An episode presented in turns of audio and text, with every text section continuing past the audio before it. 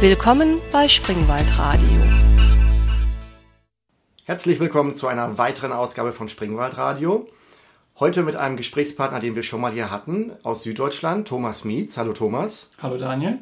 Und ähm, wir greifen sogar das Thema, das wir beim ersten Mal hatten, auch wieder auf und machen jetzt einen zweiten Teil zum Thema Sicherheit im Netz. Und beim letzten Mal hatten wir ja den Schwerpunkt Security und hatten den äh, Bereich Privacy komplett außen vor gelassen.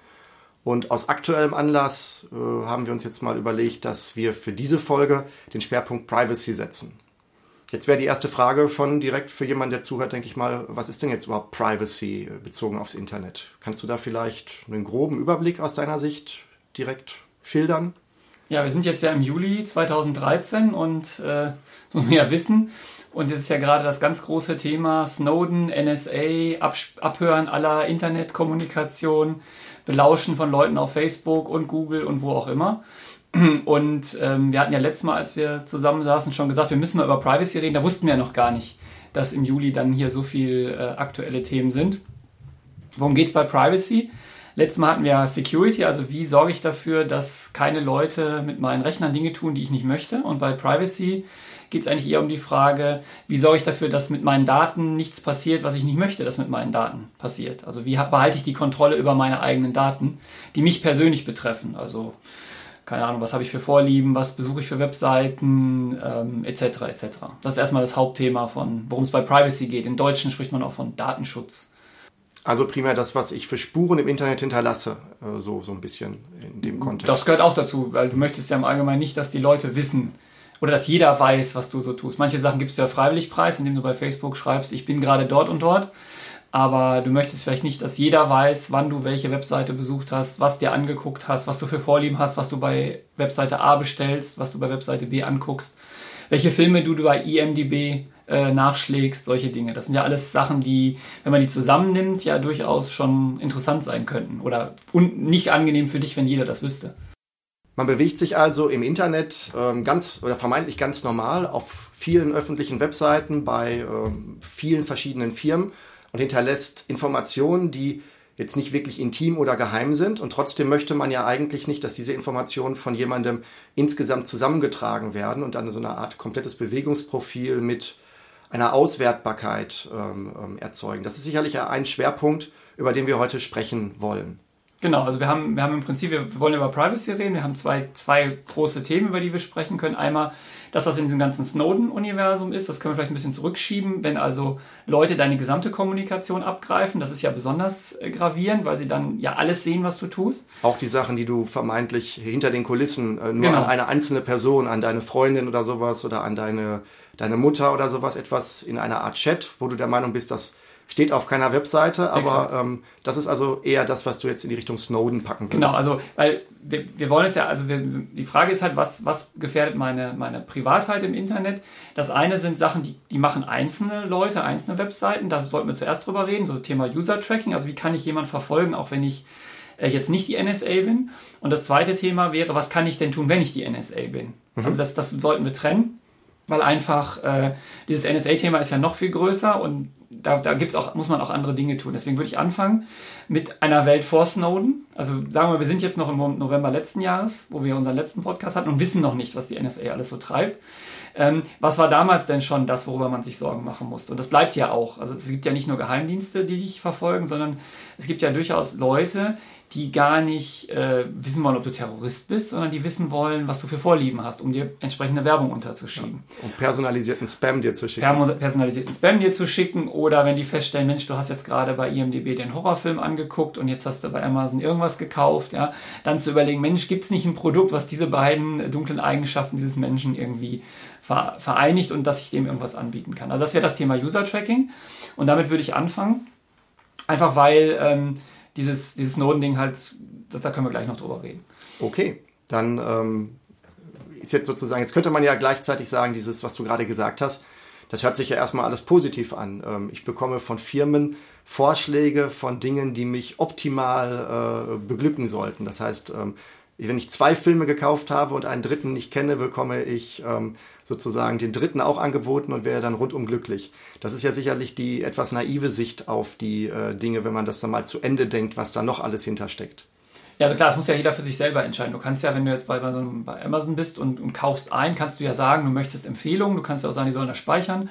Das machen sie ja standardmäßig, dann sagen sie dir, Leute, die das gekauft haben, kaufen auch das. Das ist wahrscheinlich noch so im Rahmen dessen, was jeder bereit ist zu ertragen, weil er hat ja sowieso die Sachen da gekauft. Die wissen das ja. Spannend wird es jetzt, wenn du über Webseiten hinweg Leute verfolgen kannst. Also du kannst einfach gucken, was hat der eigentlich, was hat der für ein Surfverhalten, was guckt der sich so an am Tag.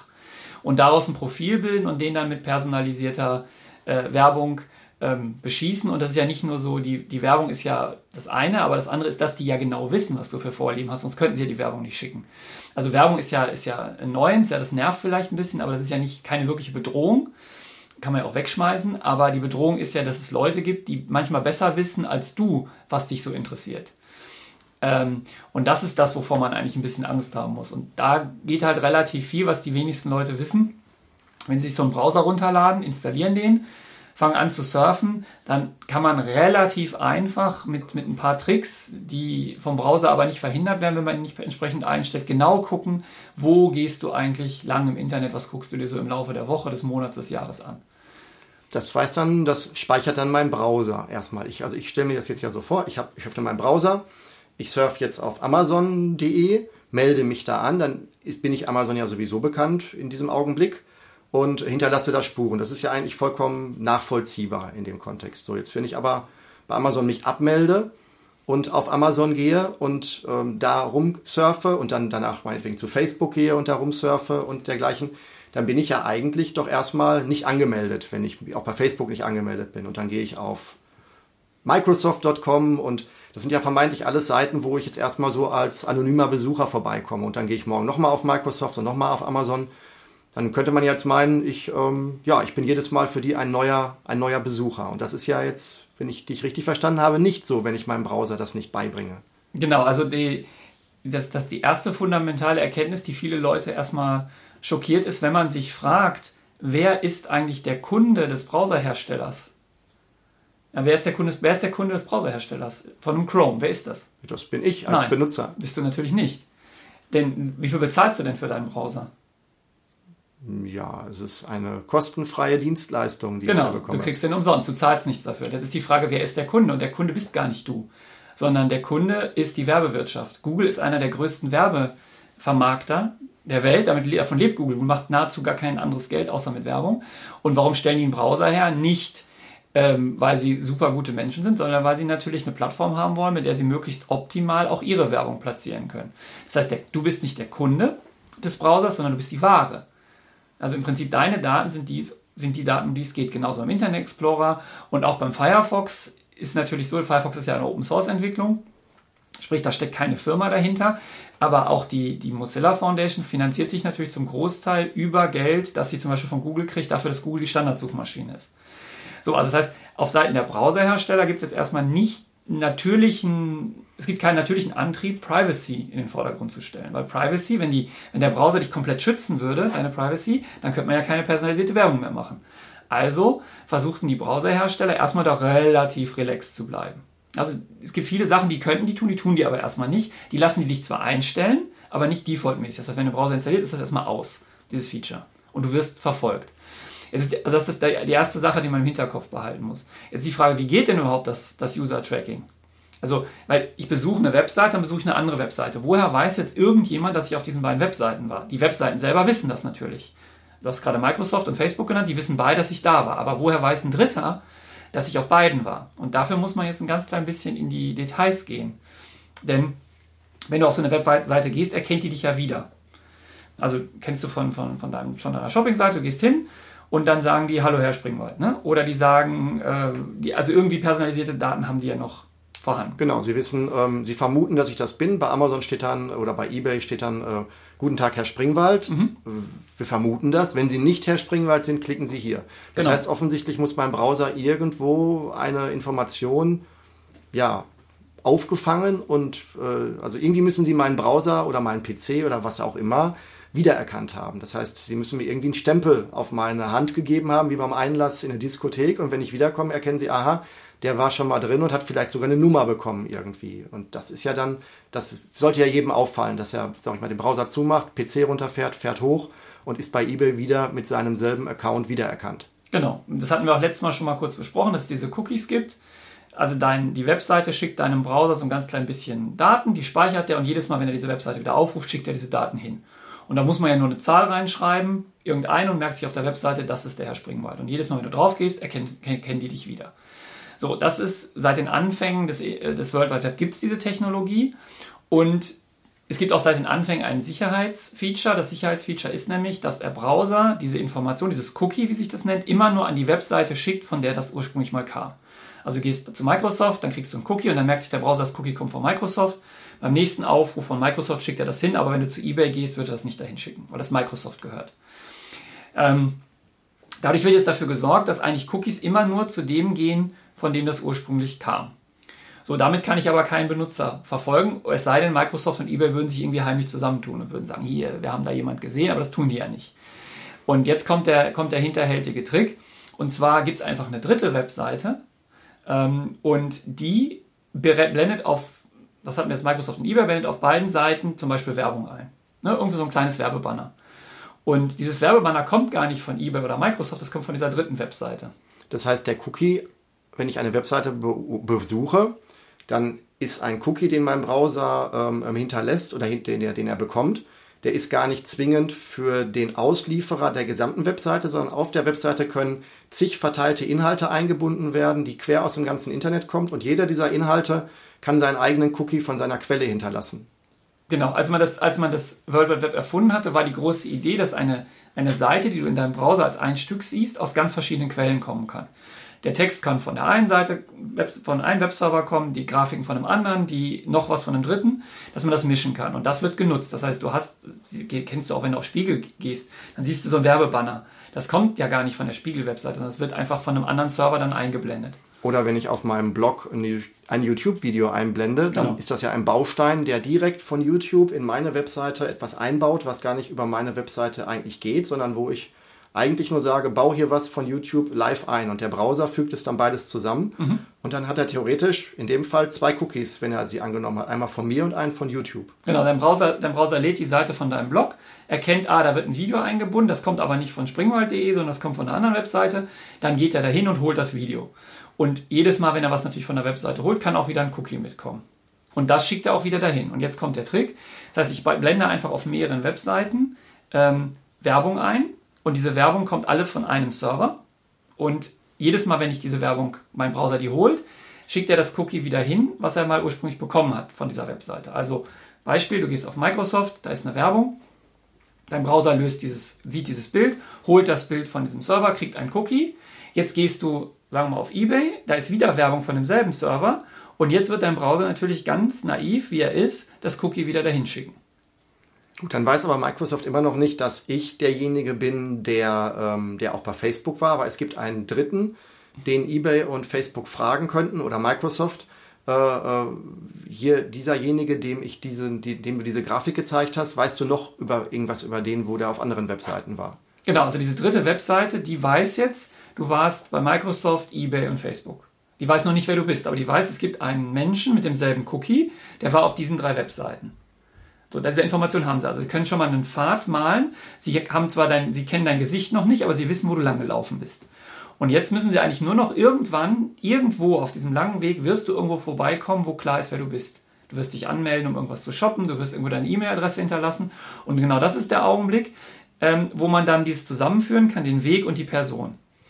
Und da ist halt einfach der Trick, ähm, dieses, dieses Bild, was man da holt, da kann man ja, kann ja durchaus die Webseite, die das einbindet, die kann ja Informationen mitschicken. Die kann ja sagen, hol das Bild von diesem anderen Server und übrigens der Username, den ich kenne, ist Springwald. Und dann in genau dem Augenblick sind die Informationen da und ich kann dich jetzt problemlos verfolgen und zuordnen.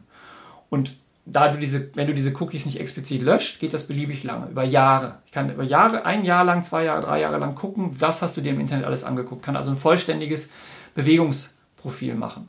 Das, wo viele Leute ja Angst davor haben, wenn sie mit ihrem Handy rumlaufen, dass man im Prinzip auch genau weiß, wann sie wo waren. Das kann ich im Internet natürlich auch tun. Ich kann sagen, wann hast du welche Webseite besucht und ich kann sogar durch die zeitliche Abfolge auch noch darauf schließen, wie lange du auf der Webseite warst.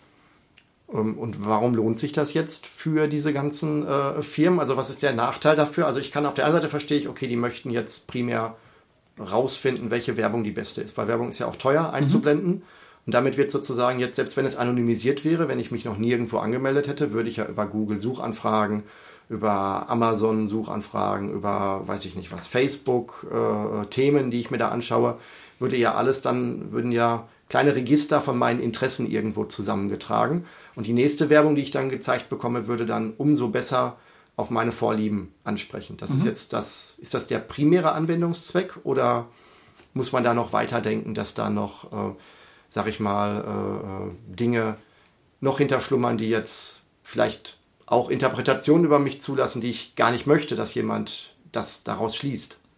Äh, der, also der primäre Anwendungszweck dieser Geschichte ist jetzt natürlich erstmal Werbung mhm. zu schalten. Also dich mit Sachen zu beglücken, die du möglicherweise, die du, von denen du noch gar nicht weißt, dass du sie brauchst, aber dann, sobald du die Werbung siehst, Mensch, denkst, ja, das brauche ich unbedingt und das dann kaufst.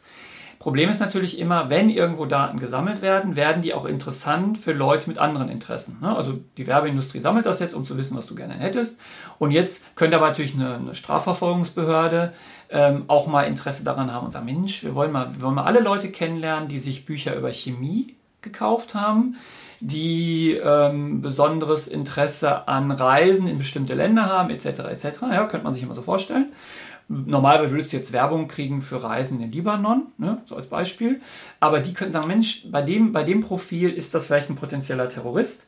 Und rums wird dir morgens die Tür eingetreten und deine Wohnung wird durchsucht. Das kann natürlich auch passieren. Also alle das, das klingt jetzt so, wie wenn man, ähm, ähm, sag ich mal, so Rasterfahndung und Volkszählung äh, in einer sehr hohen Qualität zusammenführen würde, wo eigentlich früher alle immer Sturm gegen gelaufen sind. Genau, also im Prinzip hast du, äh, gibst du durch dieses, durch diese, durch dieses User-Tracking, wie wir es ja vorhin genannt haben, gibst du Daten über dich preis, die von Leuten missbraucht werden können, um die auch dann gegen dich zu verwenden. Und das ist ja immer das, dieses Risiko. Du hast ja vielleicht möglicherweise einfach nur Interesse an Chemie und Reisen in den Nahen Osten, aber das reicht halt als äh, bei gewissen Profilkriterien hast du dann das, was äh, in den 70er Jahren in Deutschland ja Rasterfahndung genannt wurde. Ich kämme einfach durch riesige Datenbestände und bei jedem, wo es Pling macht, also wo bestimmte Kriterien erfolgt sind, der ist verdächtig. Und das ist, ja eine, das ist ja eine brutale Umkehr dessen, was üblich ist. Normalerweise, wenn du jetzt durch die Gegend rennst und die Polizei möchte dich jetzt aus irgendeinem Grund durchleuchten, brauchen sie einen Verdacht. Da müssen sie ja irgendwie, also die können dich ja nicht einfach anhören und sagen, hier zeigen Sie mal einen Personalausweis. Sie müssen ja sagen, ähm, sie haben das und das getan. Und damit kehrst du es plötzlich um. Plötzlich ist erstmal jeder verdächtig, der bestimmte Kriterien erfüllt. Und dann musst du quasi beweisen, dass, dass du kein Interesse an Terrorismus hast. Das war ja damals auch die Kritik an der Rasterfahndung, genau. als sie damals im terroristischen Kontext, äh, sagen wir so etwas ja, hilflos eingeführt wurde, sage ich, würde ich jetzt mal fast so sagen. Das war ja dann damals der Versuch, ich glaube, Terroristen im deutschen Umfeld aufzuspüren anhand von Merkmalen, wo man glaubte, dass sie, ähm, dass das Merkmale sind, wenn sie zusammen auftreten, mhm. dass es dann ein potenzieller Terrorist ist. Und das ist jetzt, dem spielt man jetzt sozusagen zu, indem man Cookies zulässt. Also so potenziell, sag ich mal. Ähm, das heißt einfach, ich gehe in meinen Browser und schalte alle Cookies ab, die es gibt. Und dann ist das Leben ganz einfach. Dann bekomme ich nur noch Werbung, die äh, zufällig geschieht, weil ich bin ja immer ein neuer Benutzer bei jedem Auftritt äh, auf einer Webseite und alle meine Probleme äh, sind gelöst. Jetzt ähm, weiß ich aus meiner äh, beruflichen Erfahrung, dass es ähm, teilweise ganz sinnvoll ist, bestimmte Cookies anzulassen, weil bestimmte Webanwendungen sonst nur sehr, sehr, sehr schwer funktionieren können. Ja, also diese, diese Erkenntnis, dass man die Benutzer verfolgen kann durchs Internet, die ist jetzt 15 Jahre alt oder so ungefähr. Das heißt, das hat man schon Ende der 90er Jahre erkannt.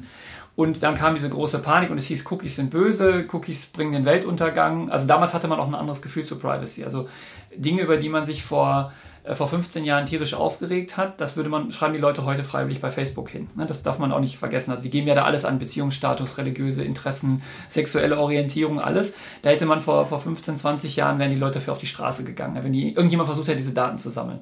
Damals haben dann die Leute ihre Cookies abgeschaltet, was natürlich eine Überreaktion ist im Prinzip, weil du brauchst Cookies, weil du gewisse Sachen sonst nicht machen kannst. Gehst du auf, gehst du shoppen, willst einen Warenkorb haben. Und der Warenkorb, der Server muss dich ja wiedererkennen, weil was man wissen muss ist, der Browser schickt eine Anfrage zu dem Server und danach vergess, vergessen eigentlich beide Parteien erstmal, wer sie sind. Und nur das Cookie stellt die Verbindung her, wessen Warenkorb ist das eigentlich. Also du brauchst auf jeden Fall Cookies, damit du gewisse Anwendungen im Internet machen kannst. Ohne Cookies kannst du eigentlich gar nichts tun. Ähm, was man aber wissen, auch noch wissen muss, es gibt zwei Arten von Cookies. oder es gibt eigentlich drei Arten von Cookies. Es gibt Cookies, die leben so lange, wie dein Browserfenster geöffnet ist.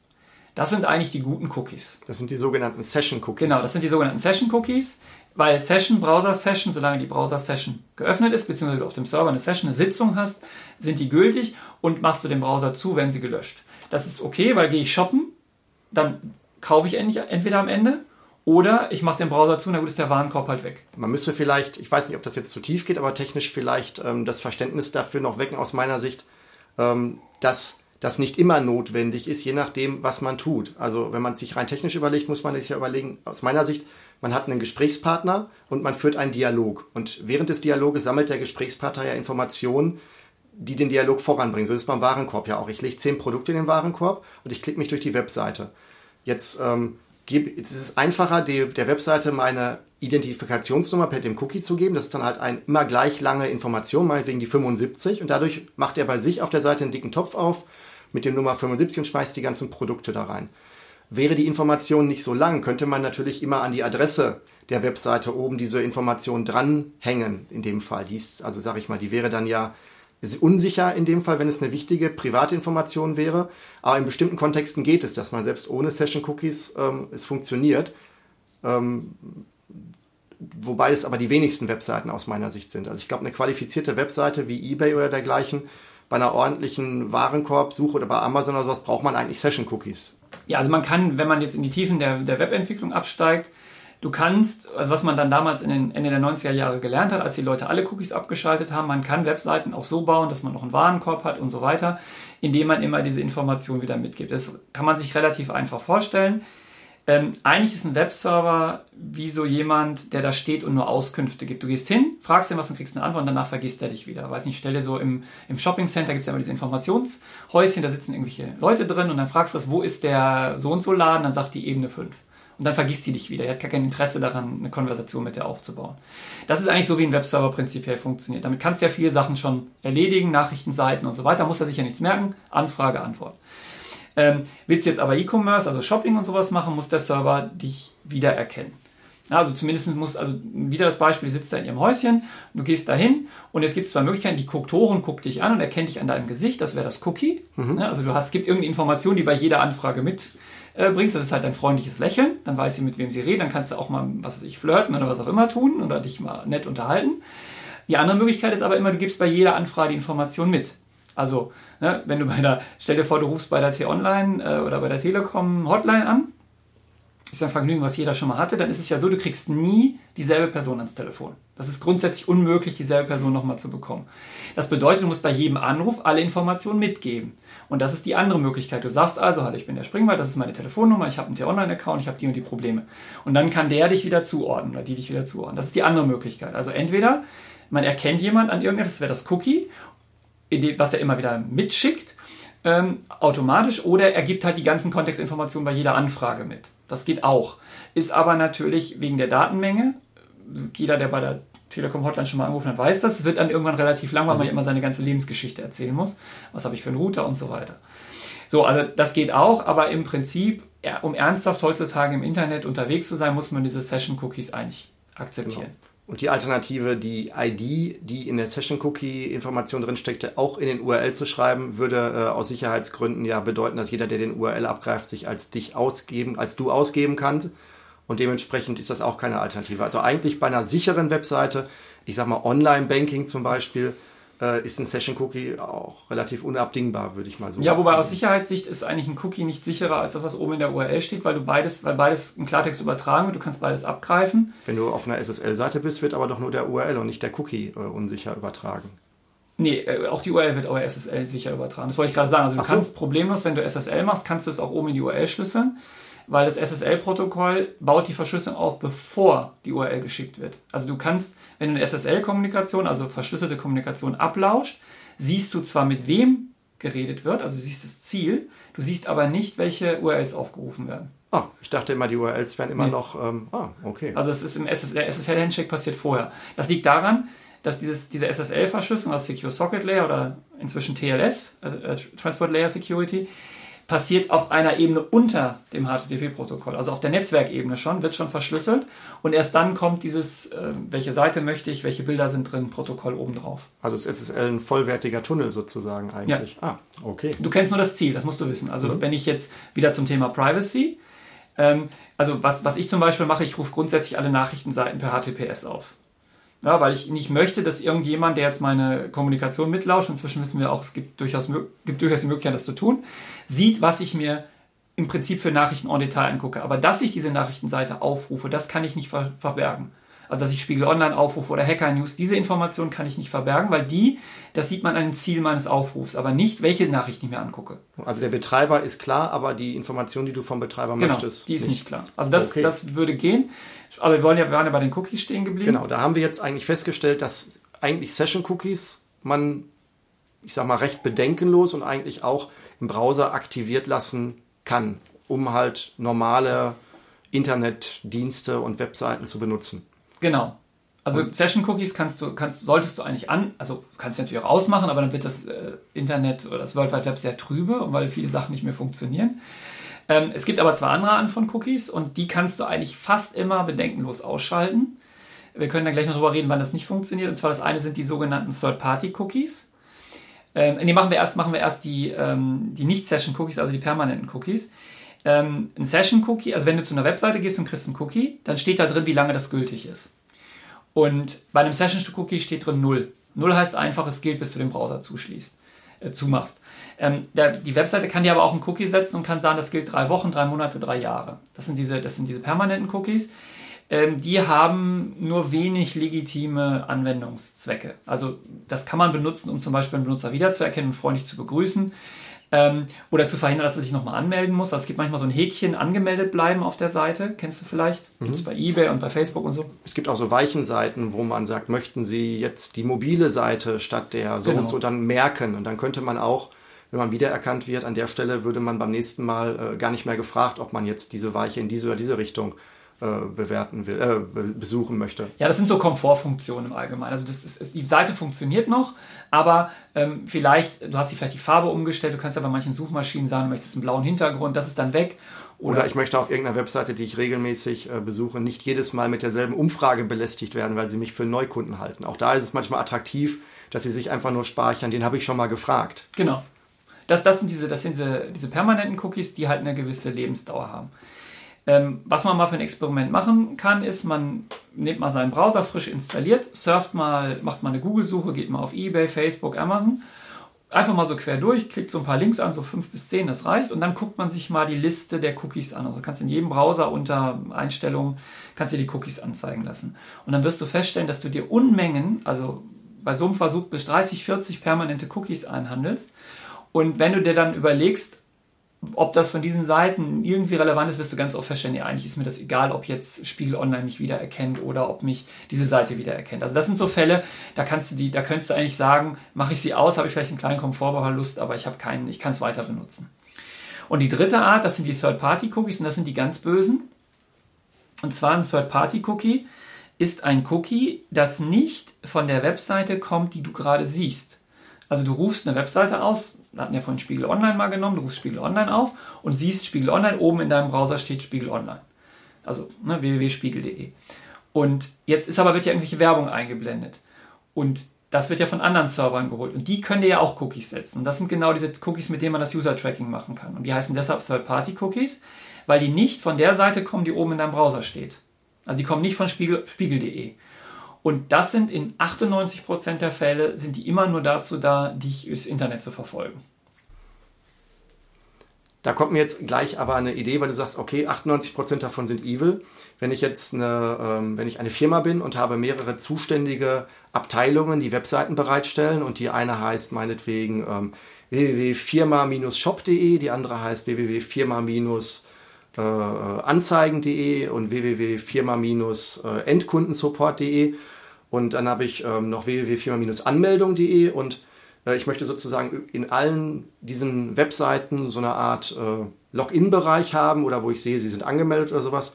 Dann hätte ich ja in diesem Fall, ähm, obwohl ich ja aus derselben aus derselben Quelle, aus derselben validen Firma ja bedient werde, habe ich aus einer Webseite möglicherweise zig Quellen drin in dem Fall. Das würde ja dann ja auch eigentlich fälschlicherweise als Third Party äh, erkannt werden und wäre ja eigentlich nicht evil in dem Fall. Das äh, klingt ja jetzt eigentlich eher so, als würde das so ein bisschen konkurrieren, diese beiden Vorstellungen, dass es gut oder schlecht ist. Hm. Ist das, ist das eine, äh, eine macht dann diese, ist diese Webseitenkonstruktion dann ungeschickt oder ist es eher so, dass das dann ein Fall ist, den man dann ignorieren muss? Ja, also du, klar, es gibt natürlich, es gibt immer legitime Anwendungsfälle. Wir werden auch gleich vielleicht noch über Dinge reden, wo es immer so einen Graubereich gibt. Äh, es ist aber sicherlich wegen der Probleme, die mit Third-Party-Cookies auftreten, also es ist ein legitimer Anwendungsfall, der ist nicht böse, aber wegen der Probleme, die damit auftreten, ist das nicht State of the Art, das so zu machen, sondern man würde heutzutage eher alle Dienste, und das machen eigentlich alle großen Firmen so, alle Dienste unter einer Domain zusammenfassen. Also bei Google siehst du das, da läuft alles unter google.com.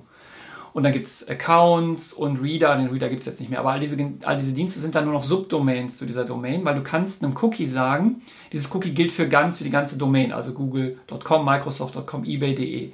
Und dann kannst, dann sind es keine Third-Party-Cookies mehr, weil dann sind alle Cookies von einer Domain und es passt zu dem, was oben im Browser steht. Und dann würde man sagen, okay, der Browser würde die, wenn man das einstellt, nicht ablehnen, das wäre also eigentlich ein besserer Weg, als zu sagen, Firma minus aller. Also man sollte nicht so viele äh, Second-Level-Domains haben. Also du würdest dann nicht www.firma-shop, sondern du würdest shop.firma.de machen dem genau. Das heißt, ja. Also du kannst also als Firma auch architekturell dem zuarbeiten, dass die Menschen ruhig Third-Party-Cookies abschalten und sich sicherer fühlen können. Genau. Also du, soll, du solltest heutzutage das ist ja auch im Sinne der, der Markenbildung, ja, auch wenn das jetzt kein, kein eigentlich Internetthema ist, aber wenn du eine Marke hast und die Marke ist Google, dann willst du, dass da immer Google steht und nicht Google minus irgendwas. Also das ist einfach üblich. Und das wirst du auch sehen, dass eigentlich alle so machen. Selbst Microsoft, äh, selbst die deutschen Webseiten von Microsoft sind, im Ende, sind am Ende www.microsoft.com/de.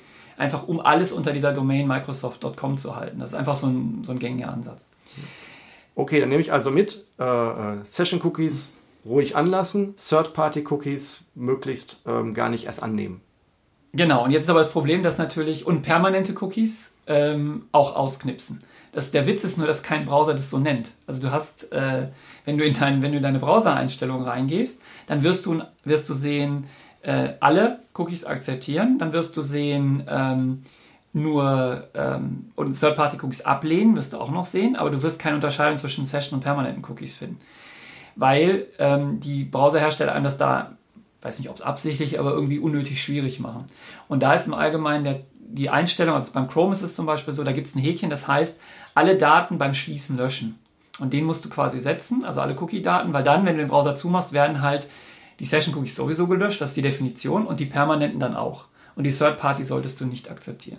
Beim IE ist es aber, glaube ich, so, dass du, ähm, wenn du die, die ähm, automatische Cookie-Behandlung abschaltest, kannst du äh, sagen, was du akzeptierst. Und unten kannst du einen extra Haken setzen, Session-Cookies aktivieren. Ich glaube, da ist es äh, sogar relativ transparent ausgewiesen. Gut, den Browser, der Browser gehört nicht zu den Browsern, die ich einsetze. Insofern weiß ich das nicht. Also ich benutze nur Chrome und Firefox und Opera. Ähm, und bei denen ist es halt, also bei, bei Chrome und äh, Opera ist es so, wie ich es gerade gesagt habe. Bei Firefox, glaube ich, ist es ähnlich. Ähm, aber auf jeden Fall, du kannst es in jedem Browser ausschalten. Und die Empfehlung ist halt generell, die ähm, wirklich nur die Session-Cookies zu akzeptieren. So, jetzt gibt es Fälle, äh, wo du Probleme kriegst ohne permanente Cookies oder ohne Third-Party-Cookies. Ähm, zum Beispiel alle, äh, es gibt so bestimmte Mechanismen, so Single Sign-On-Mechanismen. Du meldest dich einmal an und dann kannst du alle Webseiten dieser, ähm, dieses Herstellers benutzen. Bei Google gibt es das zum Beispiel. Bei Google Kalender, du meldest dich einmal an, du kannst auch Google Mail benutzen. Und manchmal ist das nicht ganz intelligent gemacht und die machen eben nicht genau das, was wir gerade gesagt haben, dass sie einen Domain-Cookie benutzen. Und dann wird es nicht, funktioniert es nicht. Dann hängst du eigentlich mal wieder auf der Anmeldemaske. Nee, ist noch schlimmer, oder? bei Google kommst du in so eine Endlosschleife. Also er, er, du meldest dich an, er setzt das Cookie, dein Browser akzeptiert es aber nicht, dann leitet er dich weiter auf die ursprüngliche Seite, die merkt, dass du nicht angemeldet bist, schickt dich zurück zu der Anmeldeseite, die sieht aber, dass du angemeldet bist, weil der, den Cookie hast du ja noch und dann kommst du in so eine Endlosschleife. Er wechselt ständig zwischen der Anmeldeseite, die sagt, er ist angemeldet, und dem Kalender, der sagt, er ist nicht angemeldet. Ähm, da gibt es aber auch gibt's eine einfache Lösung. Du kannst für jede Seite, du kannst in jedem Browser Ausnahmen eintragen. Du kannst sagen, ich akzeptiere keine Third-Party-Cookies oder keine permanenten Cookies, außer für die und die Website. Dann trägst du die einfach ein, ist die Sache erledigt. Ich habe mir dabei so geholfen, ich habe im Endeffekt zwei Browser installiert mhm. und ähm, ich habe einen Browser, da sind wirklich alle Cookies äh, verboten. Und den benutze ich halt, wenn ich äh, mich durchs Internet bewege und ganz normal einfach recherchiere oder Seiten aufrufe. Und dann habe ich halt einen zweiten Browser, der halt Cookies erlaubt. Und äh, das sind halt dann die Cookies, ähm, wenn ich zum Beispiel auf eBay oder bei Amazon mich bewege, wo ich es halt dann komfortabel haben möchte. Den mache ich aber auch sofort wieder zu, wenn ich dann meinetwegen bei Spiegel Online irgendwie mir die News angucke. Also das ist auch noch, ähm, sag ich mal, für mich ist es relativ komfortabel, weil ich weiß, in dem Kontext bin ich wiedererkannt, in dem Kontext bin ich anonym. Und damit habe ich eine relativ gute Aufteilung für mich. Mhm. Gut, du bist natürlich jetzt auch Heavy User und äh, hast überhaupt zwei Browser installiert. Ähm, ich wüsste jetzt viele, auch in der Familie, viele Menschen, wenn ich auf deren Rechner gucke, sehe ich genau so ein, so ein blaues E. Und das ist der einzige Browser, den die haben. Und wenn ich den zweiten Browser installiere, würden die dann nicht klarkommen. Aber okay. völlig richtig. Aber ähm, das ist natürlich die andere Möglichkeit, dass man das sauber trennt. Die ganz paranoiden oder die ganz sorgfältigen Leute, auch aufgrund anderer Probleme, du hast ja immer das Risiko, dass du auch Trojaner oder so auf dem Rechner hast, äh, benutzen sogar virtuelle Maschinen, wo sie zum Beispiel Homebanking mitmachen. Die machen Homebanking nur mit einem Browser, der in einer virtuellen Maschine läuft. Da gibt es ja von der CT sogar eine extra Linux-Distribution, die wirklich nur dazu da ist, dass du damit dein Homebanking machst. Aber das ist vielleicht jetzt ähm, für den Normalsterblichen ähm, zu viel des, des Guten. Aber ja, kann man machen, man kann verschiedene Browser benutzen. Gut, wenn ich jetzt davon ausgehe, jetzt vielleicht auch in einem, also ich will gar nichts mit meinem PC machen, was irgendwie was mit Anmeldung zu tun hat. Also wenn ich jetzt mal von dem ganz extremen Fall ausgehen würde, dann mache ich alle Cookies aus, bis auf die ähm, ähm, Session-Cookies. Dann kann ich im Internet überhaupt nicht wiedererkannt werden, wenn ich ähm, von einer Seite zur anderen wechsle oder wiederkomme. Das heißt, ich bin dann super sicher und ähm, jedes Mal anonym, weil der Browser ja die Cookies alle wegwirft. Oder gibt es da noch andere äh, Dinge, die vielleicht, ähm, vielleicht nicht so, ähm, wo ich dann doch dran denken muss oder wo ich noch wiedererkannt werden könnte? Ja, also Nein, natürlich bist du nicht super sicher. Also es ist ja, es ist ja wie immer, also Sicherheit ist ja kein Zustand. Ne? Sicherheit ist ja nur ein, ein Privacy genauso, ist ja nur ein Prozess. Du bist jetzt einen Schritt weiter. Also du hast jetzt schon mal, du hast jetzt schon mal die äh, vom Hals geschafft, die versuchen, dich über normale Cookies zu tracken. Das wäre damit erledigt. Jetzt geht es aber weiter. Die, die nächste Möglichkeit, es gibt nicht nur normale Cookies, es gibt auch noch Flash-Cookies. Also es gibt ja diesen geliebten Flash-Player, den viele kennen. Ähm, der hat selber nochmal die Möglichkeit, Cookies zu verwalten und da er das selber macht, geht das vorbei an der Cookie-Verwaltung des Browsers. Auf dem also, iPad bin ich damit aber dann sicher. Ne? Auf dem iPad bist du absolut sicher, ja, weil Apple-Device kein Flash können. Flash stirbt auch mittelfristig, also insofern wird sich das Problem irgendwann erledigen. Ähm, aber generell, der, der Flash-Player ist so ein, ein, ziemliches Sicherheitsproblem. Das sieht man auch an den Versionsnummern, die sind immer sechsstellig hinterm Komma, ja, weil die müssen ständig neue Versionen raushauen, weil die sehr viele Sicherheitsprobleme haben. Insofern, ähm, neuere Browser kann man auch die Flash-Cookies löschen, explizit, muss man aber meistens eigens anhaken.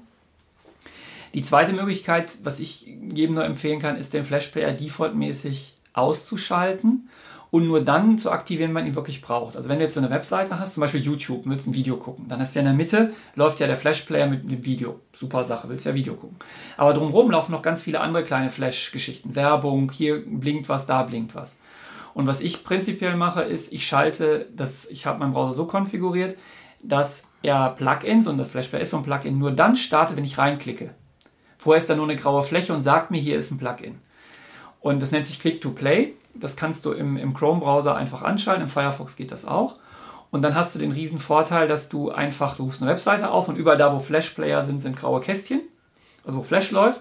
Und bei YouTube klickst du halt in die Mitte einmal rein, dann läuft das Video los. Also ein Klick mehr.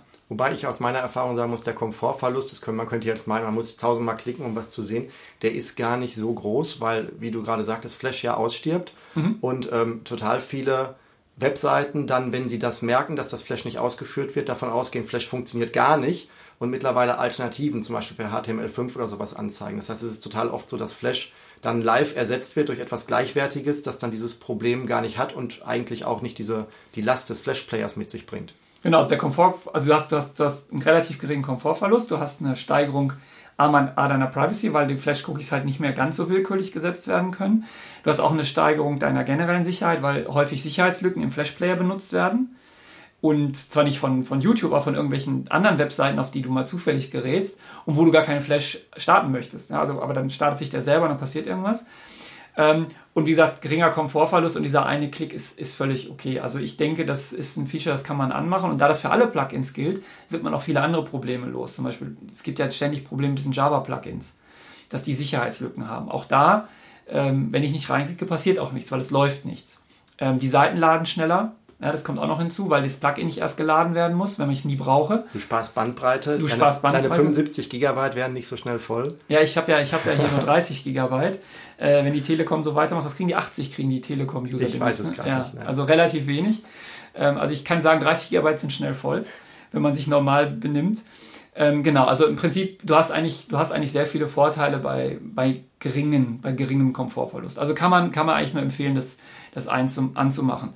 Du kannst auch, äh, wenn du willst, es gibt so Tools, ähm, die kann als Plugins für den Browser, zum Beispiel ähm, Cookie Monster heißt das für den Firefox. Da kannst du sehr fein granular auch sagen, keine Flash-Cookies. Also da kannst du noch mehr einstellen als in den normalen Browser-Einstellungen. Da kann man dann auch einzelne Seiten mit einem Klick, wenn man jetzt auf einer Seite ist, ist, merkt, die funktioniert nicht ohne Cookies, kann man mit einem Klick die Cookies an- und ausschalten, ohne jetzt erst in den Browser-Dialog gehen zu müssen und diese Seite zu konfigurieren. Mhm. Also kann man nur empfehlen, dann kriegt man nämlich so im Laufe der Zeit eigentlich ein mehr oder weniger ähm, gute Sammlung von Einstellungen, sodass man sicher unkomfortabel surfen kann. Okay, also neben den normalen Cookies, die wir gerade besprochen haben, gibt es also auch noch äh, unter anderem Cookies, die über Flash kommen, aber auch andere, äh, sag ich mal, Nachteile, die Flash direkt beim Laden einer Webseite hätte. Also Empfehlung, Flash nur bei Bedarf auf einen Klick auf das graue Feld äh, nachladen. Ähm, damit haben wir jetzt noch einen Aspekt erschlagen, mit dem wir im Internet verfolgt werden können. Jetzt gibt es ja noch eine, eine, eine weitere, äh, doch recht populäre Problematik, sage ich mal, äh, die zum Beispiel jetzt aus, von Facebook ausgeht, wenn man sich gerade bei Facebook angemeldet hat und dann danach, ohne den Browser wieder zu schließen, sich danach äh, weiter durchs Internet bewegt, auch außerhalb von Facebook.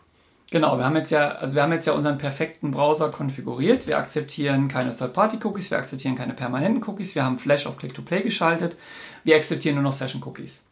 So, dann müssten wir haben wir ja schon relativ viel erreicht. Das Problem ist aber jetzt, dass Facebook ja noch existiert und Facebook, also es geht auch mit anderen Webseiten, aber Facebook hat die Besonderheit, dass es halt so riesig ist, mit einer Milliarde User, eigentlich fast jeder bei Facebook ist und ganz viele Leute auch ständig angemeldet sind bei Facebook.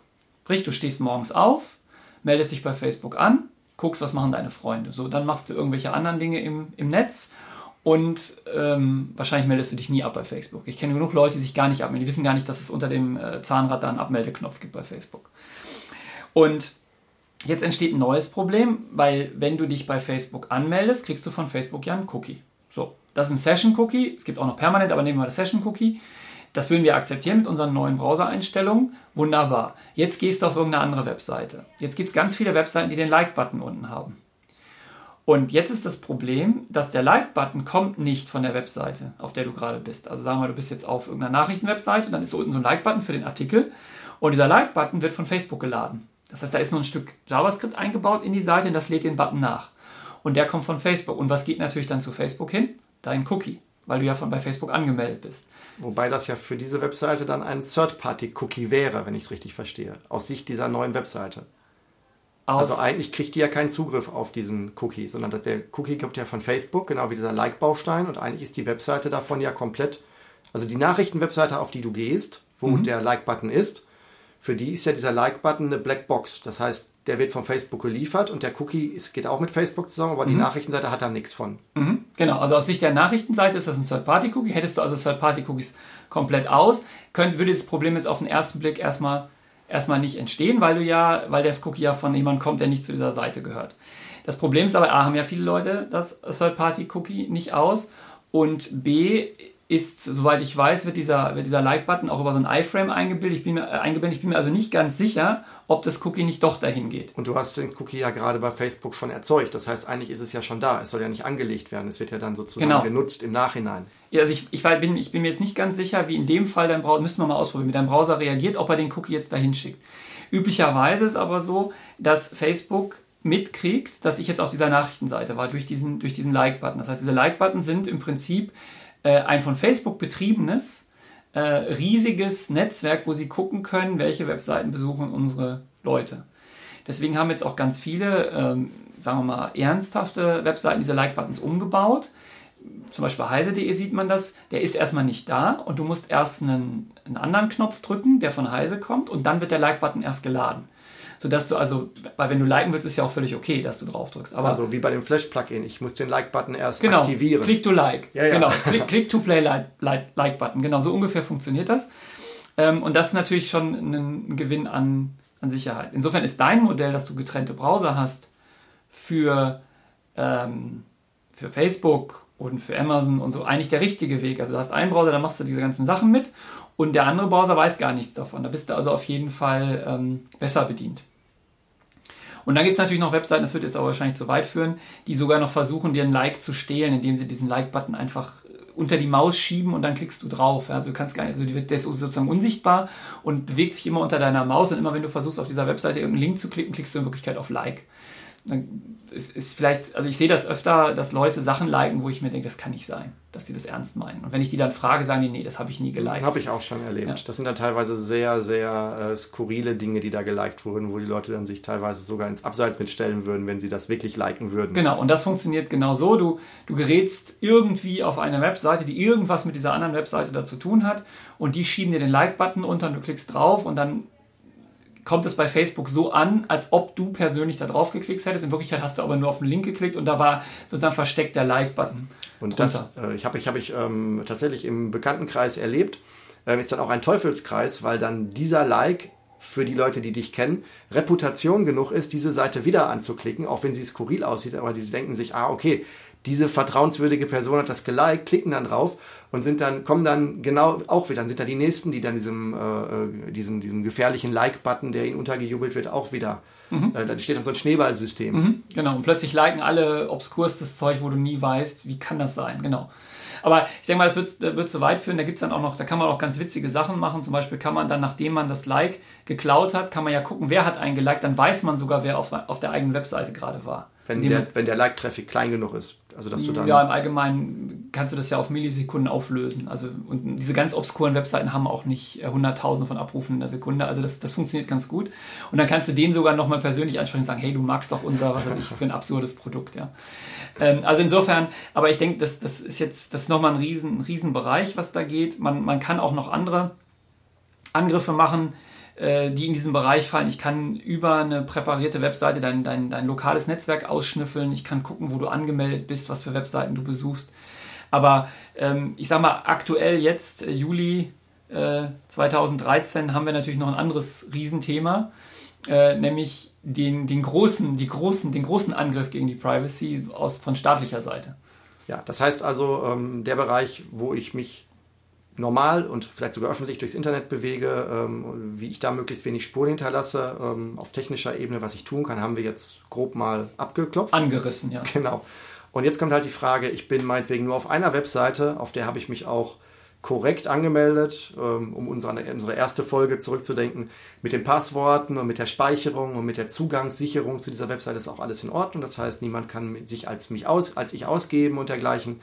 Und ähm, auf dieser Webseite äh, chatten wir beide jetzt über unsere intimsten äh, Ideen und intimsten Bedürfnisse und gehen davon aus, dass, ja, gehen davon aus, dass das jetzt ähm, abgesehen von diesem Betreiber, dem wir ja vertrauen, dass er das uns zur Verfügung stellt und uns diesen Kanal eins zu eins zur Verfügung stellt, ähm, dass das alles schon, die Intimsphäre da schon gewahrt wird. Und ähm, das ist ja jetzt nach den Informationen, die der Herr Snowden da äh, publiziert hat, ja irgendwie nicht so der Fall. Dass vermeintlich intime Kommunikation, sei es nun über solche Webseiten, sei es per E-Mail, äh, selbst wenn wir beide in Deutschland sitzen, dass das äh, auch zwischen uns bleibt und nach deutschem Recht und nach deutschen äh, Verfassungs- und Datenschutzrichtlinien alles ähm, ähm, seinen richtigen Gang findet.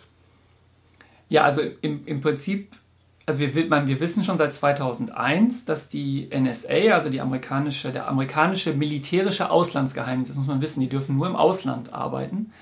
Ähm, können wir gleich nochmal darüber reden, ob sie es wirklich tun, äh, große Datenmengen abgreift. Das war der, der Echelon-Skandal damals, äh, wo man festgestellt hat, dass die auch in Europa sich eigentlich in jedes Telefongespräch reinhängen, indem sie einfach direkt an den, an den Knotenpunkten Sachen abgreifen. Was jetzt neu ist, im Prinzip, das ganze, diese ganze Echelon-Diskussion ist ja dann untergegangen durch, die, durch den, äh, auf den Attentat, aufs Attentat durch, auf das World Trade Center. Dadurch fühlte sich dann niemand mehr berufen, äh, unter diesem großen Terror, in dieser großen Terroratmosphäre noch über, über Privacy zu reden. Was jetzt neu ist an dieser ganzen Sache, ist, dass sie es natürlich jetzt auf die nächste Stufe gehoben haben. Also zum einen greifen sie jetzt alle, allen Internetverkehr ab, der irgendwie durch irgendwelche Kabel läuft, die durch die USA oder auch teilweise durch Deutschland läuft. Und zum anderen haben sie jetzt natürlich äh, die nächste Stufe erreicht. Ähm, sie gehen auch noch direkt an die Quellen, wo die Daten dann letztendlich landen. Weil wenn wir jetzt verschlüsseln, also du hast ja gerade die Idee, wir kommunizieren ähm, intim, ja, warum auch immer, ich hoffe nicht, äh, ich weiß ja nicht, an was du gerade denkst, aber wir kommunizieren über irgendetwas und wir sagen wir mal, wir nehmen jetzt Facebook dafür und wir benutzen natürlich HTTPS, also unsere Kommunikation ist verschlüsselt. Dann ist jetzt jemand, der am Kabel saugt, sieht jetzt erstmal nur Müll. Der sieht ja nicht, was wir da tun. Er sieht, wir reden mit Facebook, aber weiß, also wir kommunizieren mit Facebook auch nicht was. Nur was jetzt die NSA natürlich äh, als neue Stufe oben drauf gesetzt hat, dass sie die Daten direkt bei Facebook abgreifen. Sie haben ja mit Facebook und Google und Microsoft ja. im Prinzip Vereinbarungen, ja, dass sie dich direkt dort belauschen können. Das heißt auch, ich gebe in meinem Facebook-Profil an, dass äh, nur sehen darf, wer meine Freunde, also meine Freunde darf, dürfen nur meine Freunde sehen, ansonsten darf niemand sehen, was die Liste meiner Freunde ist. Und ähm, die NSA darf jetzt bei Facebook direkt fragen, gib mir doch mal die Freundesliste von Herrn Springwald. Ja, im Prinzip ist die NSA jetzt immer dein Freund. Die ist jetzt sozusagen alles, was du postest, ja, Freunde, ist, ist sie dabei. Genau. Sie kann alles abgreifen. Und ähm, das ist jetzt, das ist jetzt der, der, das ist der eine große Teil des Skandals natürlich. Also sie greifen alle Kommunikation ab.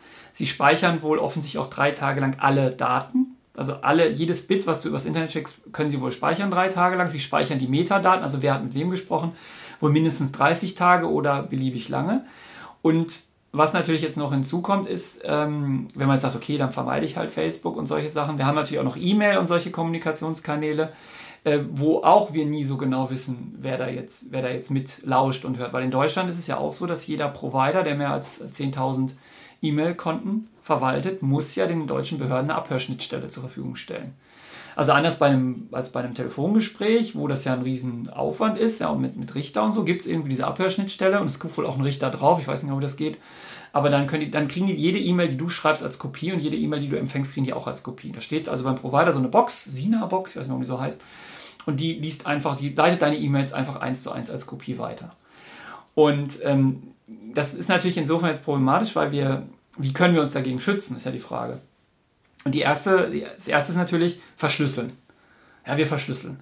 Aber wir verschlüsseln jetzt im, normalerweise immer nur die Kommunikation, also die, den Transport der Daten. Also von deinem Rechner zu Facebook, von deinem Rechner zum Mail-Server, von deinem Rechner zum Chat, da sind wir jetzt aber bei HTTPS, das heißt, ähm, oder bei verschlüsselter. SSL, genau. Genau, also da geht es jetzt gar nicht darum, dass der Inhalt verschlüsselt wird, sondern dass nur der Briefumschlag ähm, oder der, ja, wie soll man, ist ein schlechtes Synonym zu finden, aber dass der, ähm, dass der Weg zum Betreiber, also bei einem Chat würde ich nicht meine Information verschlüsseln und du würdest sie entschlüsseln, sondern ich verschlüssel sie, Facebook entschlüsselt sie, damit unterwegs keiner lauschen kann und schickt sie dir wieder verschlüsselt und du entschlüsselst sie. So ist ja der Ablauf äh, normalerweise. Aber Facebook hat es ja dann unverschlüsselt bei sich. Genau, also du musst halt unterscheiden, äh, verschlüsselst du, also ganz, ganz kurzer Rückgriff auf die Begriffe, machst du eine Transportverschlüsselung, kann man sich vorstellen, ne? es wird auf dem Transportweg verschlüsselt. Du schickst ein Paket von A nach B, dann ist das in einem verschlossenen, sicheren Postwagen.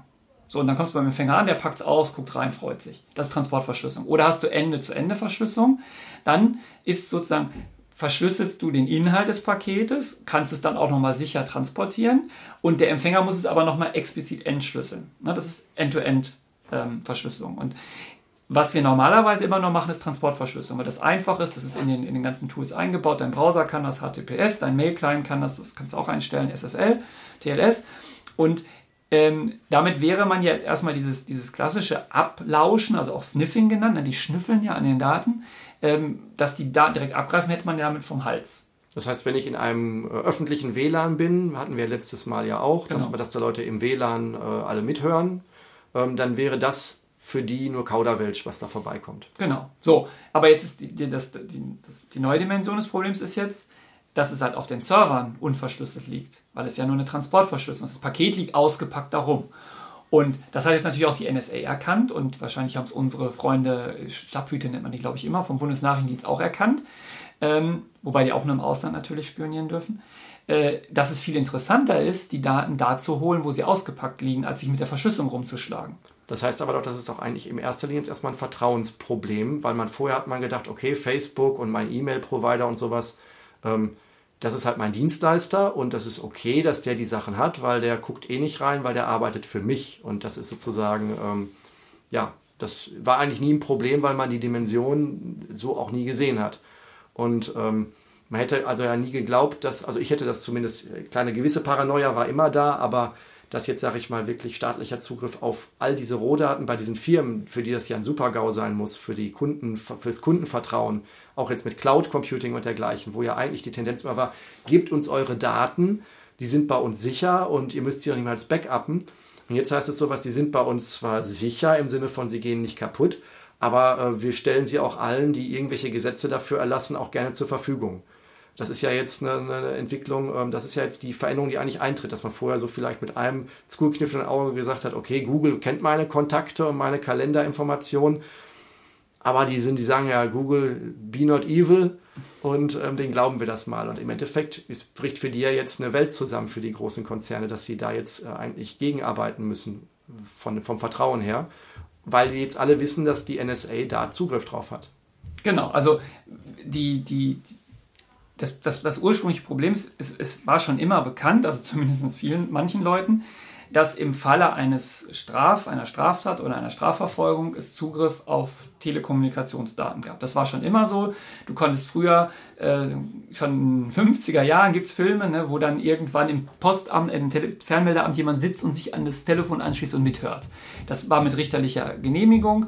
Ähm, und das war natürlich vom, vom Aufwand her so groß, dass man das auch nur eingesetzt hat, wenn man ähm, entsprechende, also wenn es einen harten, hohen Anfangsverdacht gab. Das heißt also, es ist wie mit der Privatwohnung, es gab die Möglichkeit der Hausdurchsuchung. Genau. Aber jetzt hat sozusagen der Bundesbeamte immer einen Nachschlüssel für meine Wohnung und kommt auch immer rein, selbst wenn ich es vielleicht nicht weiß. Ja, also das, genau, das ist, das, das Neue das ist die neue Dimension. Also früher war, es war schon immer so, auch E-Mails konnten abgefangen werden, wenn genug ähm, Anfangsverdacht da war. Ich denke, damit kann man auch, kann man sich auch darüber ärgern, ja, aber kann man mit einem gewissen, mit einer gewissen Entspanntheit noch mit leben, auch wenn man jemand ist, der eigentlich Privacy sehr wichtig findet, weil ähm, das musste begründet werden, warum. Das, das, das, die neue Dimension ist jetzt dadurch, dass es technisch so einfach ist, ähm, braucht man keinen Anfangsverdacht mehr, sondern man nimmt einfach alle Daten und sucht in den Daten nach dem Anfangsverdacht. Dann sind wir aber wieder bei der Rasterfahndung. Genau. Und bei einer sogar einer sehr, sehr fortschrittlichen im Verhältnis zu denen, die in den, ich glaube, in den 70ern, glaube ich, da äh, angefangen wurden. Ja, und das ist das Neue, weil ähm, es gibt ja immer die Leute, die sagen, ich habe ja nichts zu verbergen. Ja, ach, das sollen die doch machen. Ich habe ja, es kann ja, ich, ich mache ja nichts Schlimmes. Die Frage ist ja, ob die Sprache, die du sprichst, für diejenigen, die zuhören, das Gleiche bedeutet. Du kannst ja auch total leicht in Missverständnisse kommen. Du sagst, glaube, es war irgendwie, habe ich jetzt auch gelesen, dass jemand in, in den Staaten irgendwie ge-SMS hat im Rahmen eines geschäftlichen Kontexts, man möge die Konkurrenz wegbomben. Und einige andere äh, Spuren noch hinterlassen hatte, die auch so zwiespältig interpretierbar war und dann auch äh, erstmal Besuch bekommen hat, weil das alles zusammen über eine gewisse Wahrnehmungsschwelle der, der, der, der Auswertungsalgorithmen gekommen ist, die dann gesagt hat, oh, da ist aber jetzt hier ein, äh, ein, heißer, äh, ein heißer Knotenpunkt. Der hat so viele äh, Pseudo-Indizien äh, anhand von Schlagworten auf sich vereinigt und anhand von Bewegungsprofilen. Der sollte mal besucht werden. Genau, und ich meine, das, das, ist, das ist exakt das Problem, dass jetzt plötzlich nicht es erst einen Verdacht geben muss und dann sucht man in den Daten oder dann, ver dann, verfolgt man deine Kommunikation im Rahmen sehr enger Gesetze, sondern man durchsucht jetzt die Daten einfach und findet dann schon was. Und das macht es so also macht es so gefährlich für uns alle, weil wir alle, und da, muss, da kann jeder mal drüber nachdenken, tun irgendwann Dinge, die, wenn man sie im falschen Licht betrachtet, dazu führen können, dass man in, die, in, das, in, das, in, das, äh, in den Fokus der Strafverfolgungsbehörden gerät. Und die Strafverfolgungsbehörden sind nicht immer unbedingt daran interessiert, eine Unschuld zu beweisen, sondern die, wenn die erstmal einen Verdacht haben, dann machen die erstmal freudig weiter. Und das kann, das kann jetzt mit dieser, in dieser neuen Welt, kann uns das allen passieren. Und selbst wenn du dann nachher, und in Deutschland wäre ich da sogar mal völlig relaxed, dass du im Gericht am Ende festgestellt wird, dass du nichts getan hast, du bist trotzdem ruiniert, wenn du Pech hast. Wenn du in einem kleinen Dorf lebst und aufgrund irgendeiner E-Mail-Rasterfahndung ist der Verdacht aufgetaucht, dass du, keine Ahnung, sagen wir mal, du bist Terrorist, nur als Beispiel, und da fährt, der, fährt das Rollkommando bei dir am Haus vor und da steigt eine Hundertschaft aus und läuft einmal in deine Hütte und wieder raus. Dann bist du in dem Dorf gesellschaftlich erledigt. Und da kannst du noch, da kannst du freigesprochen werden vom Gericht und was auch immer, du bist durch. Und das, das darf man nicht vergessen, wenn man sagt, ich habe ja nichts zu verbergen. So gesehen ist es ja, ist es ja erstaunlich, um da kurz mhm. raufzugreifen, dass ähm, sag ich mal, die Aufregung über die Stasi und dergleichen, die ja auch normale Bürger in ihrem normalen Verhalten äh, versucht hat zu erfassen und Bewegungsmuster und Verhaltensweisen, dass da ja ein riesen Bohai drum gemacht wurde, was da getan wird. Auf der einen Seite haben wir hier eine viel größere Dimension, die halt nur nicht so äh, mit dem manuellen, sichtbaren Belauschen und mit Involvieren von Personen in deinem Umfeld besteht, äh, also sichtbar ist, sondern im Endeffekt lieferst du das jetzt alles auf dem Silbertablett automatisch. Du brauchst eigentlich gar keine Stasi mehr, aber du hast, eine, du hast einen, einen Mechanismus, der viel mehr liefert eigentlich. Ja, also ich, ich, ich denke, dass die Stasi, also das, man kann es nicht ganz vergleichen, weil die Stasi insofern noch schlimmer war, äh, als dass die Stasi die Leute ja auch noch gleich mitgefoltert hat und solche Sachen. Also da sind wir zum okay, Glück noch ich nicht war angekommen. Bei der Ermittlung, also genau. ich war bei, der, bei, der, bei dem, bei, bei dem Belauschen, dass Leute im Umfeld äh, akquiriert wurden, um andere Menschen zu belauschen. Das ist ja heute gar nicht mehr notwendig. Heutzutage sind diese Informationen als Rohinformation, ohne dass sie jemand hören muss, direkt abzugreifen. Ja, also ich sag mal, das, das sicherlich, was, was das bei der Stasi auch noch schlimmer gemacht hat, ist, dass dadurch, dass sie ja Leute in deinem Umfeld als Agenten äh, akquiriert haben, haben sie natürlich auch persönliche Beziehungen für immer zerstört. Ne? Also wenn jetzt deine, deine Oma dich bespitzt hast, dann wirst du mit deiner Oma nie mehr Kaffee trinken. Ähm, jetzt ist es natürlich maschinell, aber von, du hast völlig recht, von der Menge der gesammelten Daten und von der, dem, was man damit tun kann, sind es, ich, wie gesagt, ich kenne die Stasi nicht, aber sind es wahrscheinlich Dimensionen, die ähnlich oder noch größer sind. Und sagen wir mal, du hast eine Fehlerquote von 1%, also ein, du, du 1% der Leute, die du äh, für Terroristen hältst, sind keine Terroristen und du scannst 80 Millionen Datensätze. Dann kannst du mal ausrechnen, wie viele Leute Besuch vom Staatsschutz bekommen. Ja, also das heißt, und 1% das ist einer von 100, das kann jeden von uns treffen, einfach nur durch ein falsches Wort. Also insofern ähm, ist es, kann ich nicht verstehen, warum im Augenblick die Aufregung noch so gering ist. Darauf wollte ich auch hinaus, dass ähm, eigentlich ist das schon eine, eine sehr, sehr schlimme und, und ähm, auch gesellschaftlich und auch ähm, bezogen auf das, was jetzt in der Politik läuft. Man muss ja jetzt vielleicht sagen, ich weiß ja nicht, wie spät jetzt die Zuhörer da sind. Unser Innenminister war jetzt in den USA und kam zurück und sagte auch, das ist alles gar nicht so schlimm und eigentlich ähm, braucht man da nicht so viel zu tun. Sie haben damit terroristische äh, äh, Anschläge, auch fünf in Europa oder Deutschland oder so, verhindert. Und ähm, das ist ja schon, also da ist so die Wahrnehmung dessen, was ein Innenminister tun sollte, sicherlich gerade so ein bisschen verschoben, habe ich so das Gefühl. Ja, vor allem, wenn ich, ich glaube, wenn ich mich richtig erinnere, ist der Innenminister dafür zuständig, die Verfassung zu schützen. Und in der Verfassung steht drin, dass es nicht opportun ist, das Fernmeldegeheimnis zu brechen. Ähm, und das ist ein Verfassungsrecht. Aber ich denke, ähm, zum einen trappen wir jetzt in die Aktualitätsfalle. Kann genau. ja sein, dass in drei Wochen wir einen anderen Innenminister haben und dass sich alles in Luft auflöst und es gibt gar keine NSA. Ähm, aber lass uns mal unter der Annahme, dass es so ist, so schlimm ist, wie wir es befürchten, und es ist meistens immer noch viel schlimmer, als man glaubt, dass es ist. Und wir wissen ja schon genug, um zu wissen, dass sie eigentlich im Prinzip alle Daten abgreifen. Was kann man eigentlich tun? Genau. Als, als Bürger. Und da wäre ja die erste Frage, welche Informationen äh, möchte ich, also worauf möchte ich mich konzentrieren? Ich glaube, man kann ja, wenn man unendlich viel Aufwand treibt, könnte man vielleicht sogar insgesamt sicher kommunizieren, aber den Aufwand kann man wahrscheinlich nicht treiben. Also wäre jetzt die Frage, in welcher Reihenfolge, auf welchen Kommunikationswegen möchte man äh, es erschweren, ich sag mal, äh, ob es, wie unmöglich es ist mit entsprechendem Aufwand der NSA mit ihren Rechenkapazitäten, ist ja auch eine Frage, das können wir ja auch nicht einsehen. Aber zumindest zu sagen, dass man nicht in, den, in der großen Masse der äh, betrachteten Leute irgendwie mit Schlagworten dienen kann irgendwo. Also wenn ich dir eine E-Mail schreibe, möchte ich dann, dass diese E-Mail äh, direkt nach Schlagworten durchleuchtet werden kann oder möchte ich da vielleicht zumindest etwas schwieriger es den Leuten machen, das auf mit mal eben schnell mit einem Handstreich zu machen. Und sondern nur im Verdacht vielleicht mit vielen Tagen Rechezeit dann ähm, die E-Mails mal zu knacken. Oder Facebook-Chat oder dergleichen. Also die Frage ist, womit fangen wir an? Ich würde sagen, E-Mail wäre für mich so das Thema, wo die meisten Leute das Gefühl haben, das ist sicher. Ich schicke dir eine E-Mail, ich schicke meinem Anwalt eine E-Mail, ich schicke meinem Steuerberater eine E-Mail. Und die meisten Leute haben jetzt selbst vor den NSA-Sachen ja wahrscheinlich das Gefühl, das schicke ich ab und das kommt sicher an und ähm, da passiert nichts. Und das ist ja selbst ohne dass dein Staat mitschnüffelt, ja schon immer ein Problem gewesen, dass das keine sicheren Informationen auf dem Transport und auf dem kompletten Weg ja sind, weil E-Mail ist ja sogar äh, für jeden lesbar, der an der, an der, am Wegesrand der E-Mail irgendwie steht. Und da wäre halt die Frage, ich denke, das wäre der erste Aspekt, wo man vielleicht mit anfangen sollte, wie man sichere E-Mail mit persönlichen Kontaktpartnern herstellen kann.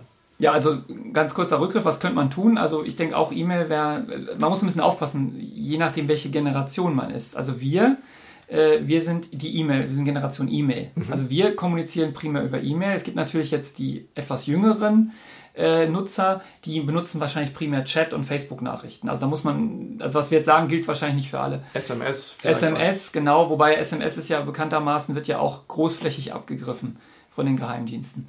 Die, ähm, was man natürlich machen könnte, ist, man, es könnte jetzt jeder Internetnutzer in seine E-Mail reinschreiben, Bombe, Antrags und so weiter. Dann würde die NSA und würden ersticken in Recherche. Dann müssten sie ja jeden nachverfolgen. Ähm, wird aber schwer, alle Leute davon zu überzeugen. Insofern ist wahrscheinlich Verschlüsselung das Richtige. Verschlüsselung ist natürlich mit gewissem Aufwand knackbar, nur wenn äh, genug Leute es benutzen, dann ist der Aufwand so groß, dass es nicht mehr funktioniert. Also die können, die können natürlich auch heute schon äh, dedizierte Kommunikation entschlüsseln, wenn sie das unbedingt wollen. Ähm, aber erstmal in der Fläche geht das nicht. So, also soweit wir wissen, es sei denn, die haben irgendwo im, im, Erdinnern, im Kern der Erde einen Supercomputer gebaut, ja, von dem wir nichts wissen. Oder sie haben den Quantencomputer äh, schon weiter, als wir das wissen. Genau, also es geht erstmal um Verschlüsselung. Wir haben gerade gehört, also schon darüber gesprochen, Transportverschlüsselung reicht nicht. Also es ist zwar schön, ich kann, du hast gesagt, am Wegesrand kann jeder eine E-Mail mitlesen, das kann ich heute schon verhindern. Da muss ich in meinem Mailprogramm noch ein Häkchen setzen, das heißt SSL. Dann wird die Kommunikation erstmal zum Mail-Server verschlüsselt. Nur jeder, der auf diesen Mail-Server Zugriff hat, hat, kann meine E-Mails lesen, weil sie ja da ausgepackt liegen. Und ich weiß natürlich nicht, ob dann der Empfänger die Kommunikation zu seinem Mail-Server auch verschlüsselt hat. Da geht es ja dann auch wieder durch die öffentlichen äh, genau, Bereiche. Also, genau, also das, das wäre so. Insofern wäre da der richtige Weg, seine, seine Mail Ende zu Ende zu verschlüsseln. Ich verschlüssel sie.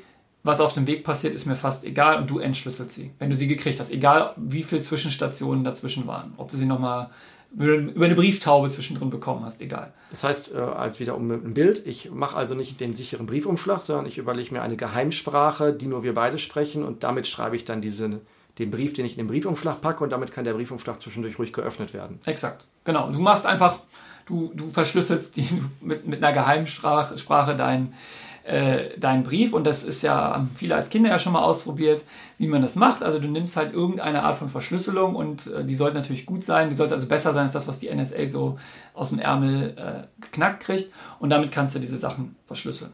Und für E-Mail gibt es da auch durchaus fertige Lösungen. Also es gibt einmal PGP, äh, Pretty Good Privacy.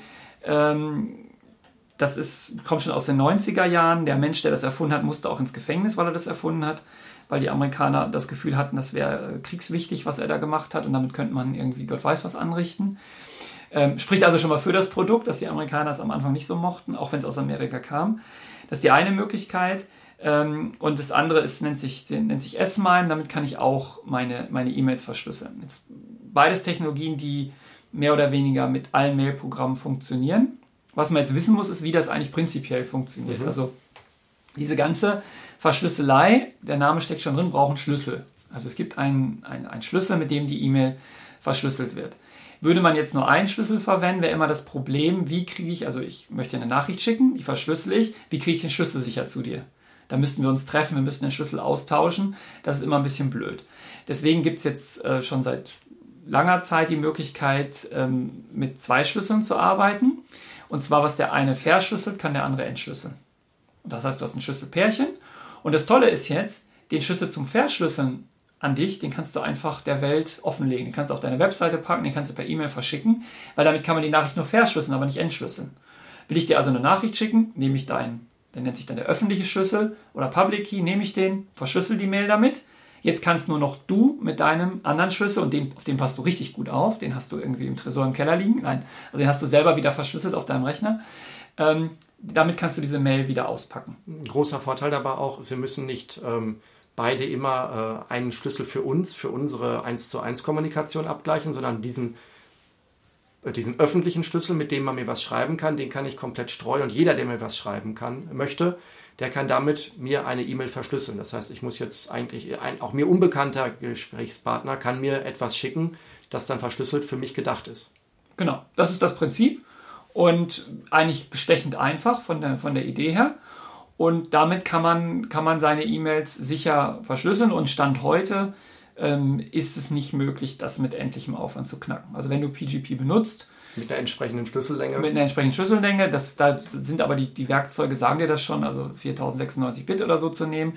Ähm, dann ist der, ist der Drops eigentlich gelutscht und es kann das niemand mehr entschlüsseln. Jetzt ist natürlich die Frage, warum benutzt das keiner? Ja, warum, warum ist das nicht, äh, ist das nicht so in der, in der Breite im Einsatz? Das ist einfach der Komfort. Es ist, du musst leider bei allen Mail-Programmen, die ich kenne, das explizit installieren. Es ist nicht mit drin. Also bei PGP jetzt. Du musst diesen Schlüssel generieren, du musst den Schlüssel an deine Kommunikationspartner schicken. Das ist eigentlich, wenn man das, wenn man das macht, ist eine Sache von 10 Minuten. Also nach, du hast nach 10 Minuten PGP installiert, dein E-Mail-Programm konfiguriert, einen Schlüssel generiert und Schlüssel verteilt. Auf deinem einen E-Mail-Programm, wenn du jetzt unterwegs mit dem iPhone noch unterwegs bist, muss es dann natürlich auch äh, installieren. Also es ist schon, wie du sagtest, komfortabel.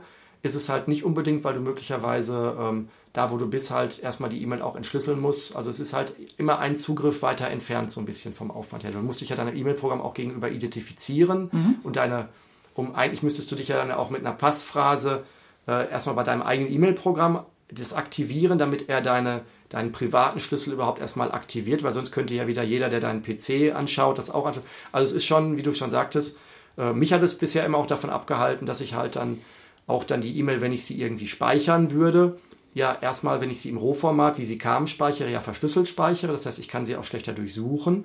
Man muss halt schon sagen, es ist tatsächlich etwas, ähm, was es wert ist, aber was trotzdem, ähm, sag ich mal, nicht den gewohnten Service liefert, den man vielleicht jetzt in der heutigen Zeit mit dem schnellen Kommunizieren auch unbedingt äh, gewohnt ist. Ja, das ist leider so. Also es ist, es ist immer ein bisschen fummelig. Ähm, wenn man es einmal eingerichtet hat und sich daran gewöhnt hat, dann geht es auch ganz gut. Ich habe auch öfter die Situation, dass wenn ich dann so eine verschlüsselte Mail habe und bin am Webmailer, kann ich sie nicht lesen. Genau, weil, weil der. Schlüssel natürlich nicht auf dem Webmailer liegt, das wäre auch ein bisschen fahrlässig, sondern der liegt natürlich nur auf meinem Rechner. Ähm, und das nervt dann natürlich. Dann denke ich, oh Gott, was steht da drin? Das ist wichtig. Und dann muss ich erst zu meinem Rechner rennen. Alles, alles wahr, gibt aber im Prinzip halt, es gibt keine andere Lösung, weil du musst, äh, Privatheit und Sicherheit und Komfort sind leider fast nie gleichgerichtet. Also schön wäre es ja, wenn es als Komfortstandard auch in die, äh, in die Standards der ähm, Herstellerprogramme führen würde. Also wenn es im iPhone neben den ganzen, sag ich mal, ähm, Bedienungshilfen für Leute, die schlecht sehen können, dergleichen, wenn es da auch, sage ich mal, Aufwand reingesteckt würde, diesen Bereich vielleicht direkt in das iPhone zu bringen, was natürlich dann die Ausfuhrproblematiken, dass dann die Amerikaner es vielleicht gar nicht so möchten, dass die iPhones vertrieben werden und dergleichen. Also ich glaube, ähm, wenn du eine iPhone-App baust, musst du auch immer explizit anhaken, ob sie Kryptographie enthält, wenn mhm. du sie im App Store einreichst. Also ich glaube, dass das auch ja bewusst nicht gewünscht wird äh, und vielleicht ja sogar untersagt ist den Firmen, dass sie in Outlook ähm, direkt PGP unterstützen würden. Ja, also genau, das, ist eine Menge Probleme. Jetzt wissen wir auch endlich vor dem Hintergrund der aktuellen Ereignisse, warum die Amerikaner und auch die Franzosen immer so ein Gezicke um Kryptographie gemacht haben. Warum sie immer gesagt haben, nee, Krypto nur bis zu bestimmten Schlüssellängen über, oder in Frankreich Krypto komplett verboten. Jetzt wird es langsam klar. Es ging nicht darum, im Fall eines Strafprozesses an Daten zu kommen, es ging darum, äh, breitflächig Daten mitlauschen zu können. Aber es ist halt so, es ist un unbequem. Die andere Möglichkeit ist, ist S-MIME, das gibt es auch noch für die E-Mail-Programme. Das ist deutlich komfortabler, weil äh, die meisten E-Mail-Programme, was heißt die meisten, aber zum Beispiel bei Outlook weiß ich, haben das eingebaut. Die können es ab Werk. Die können also ab Werk mit, diesem, mit dieser S-MIME-Verschlüsselung arbeiten. Da ist halt nur äh, das Erzeugen der Schlüssel wieder ein bisschen fummeliger, weil die ähm, die müssen halt signiert sein von so einer Zertifizierungsstelle. Da muss man entweder eine eigene aufsetzen oder muss sich an eine wenden, die das tut. Also da ist die Benutzung einfacher, aber das Schlüssel erzeugen ein bisschen fummeliger. Gut, wir werden ja jetzt hier keine ähm, Anleitung für nee. PGP einrichten oder für S-MIME machen. Genau. Ähm, ich kann ja mal schauen, ob ich noch äh, Links finde, die mhm. das irgendwie vielleicht irgendwie komfortabel ähm, bringen. Ansonsten ähm, steht es eigentlich auch immer wieder in den regelmäßigen Publikationen wie CT oder dergleichen auch immer nochmal in Grundlagen erklärt. Ähm, auf jeden Fall wichtig, sich mit PGP oder mit S-MIME mal zu beschäftigen. Genau. Äh, es gibt darüber hinaus auch ähm, die Möglichkeit, verschlüsselte äh, Chat-Programme zu verwenden. Mhm. Auch da gibt es im Endeffekt, wer danach sucht, findet auch eine Menge dazu.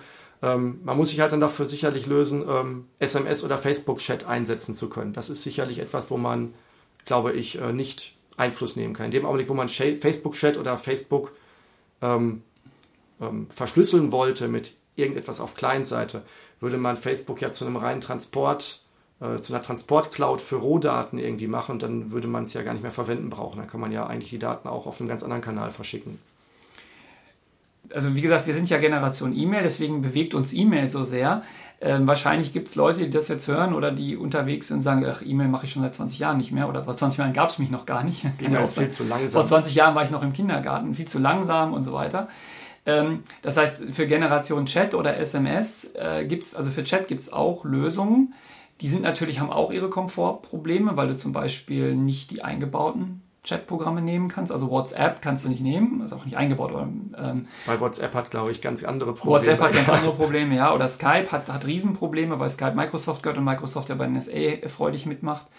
Ähm, das heißt, aber da gibt es Lösungen.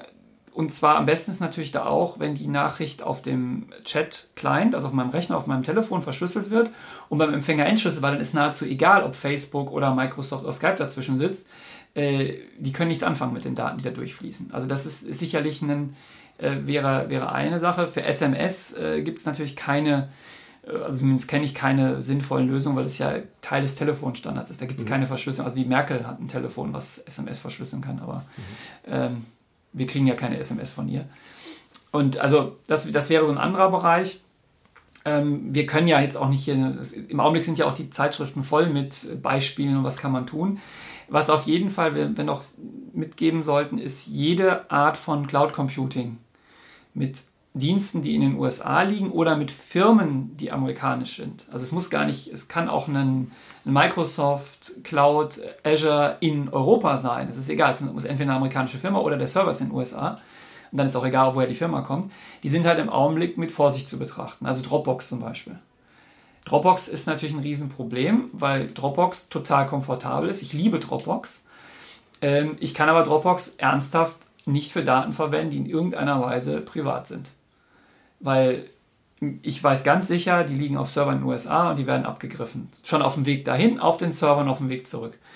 Insofern, gibt, da gibt es aber sehr, sehr elegante Lösungen. Es gibt zum Beispiel eine deutsche Software, die heißt Boxcryptor, die verschlüsselt dir deine Dropbox.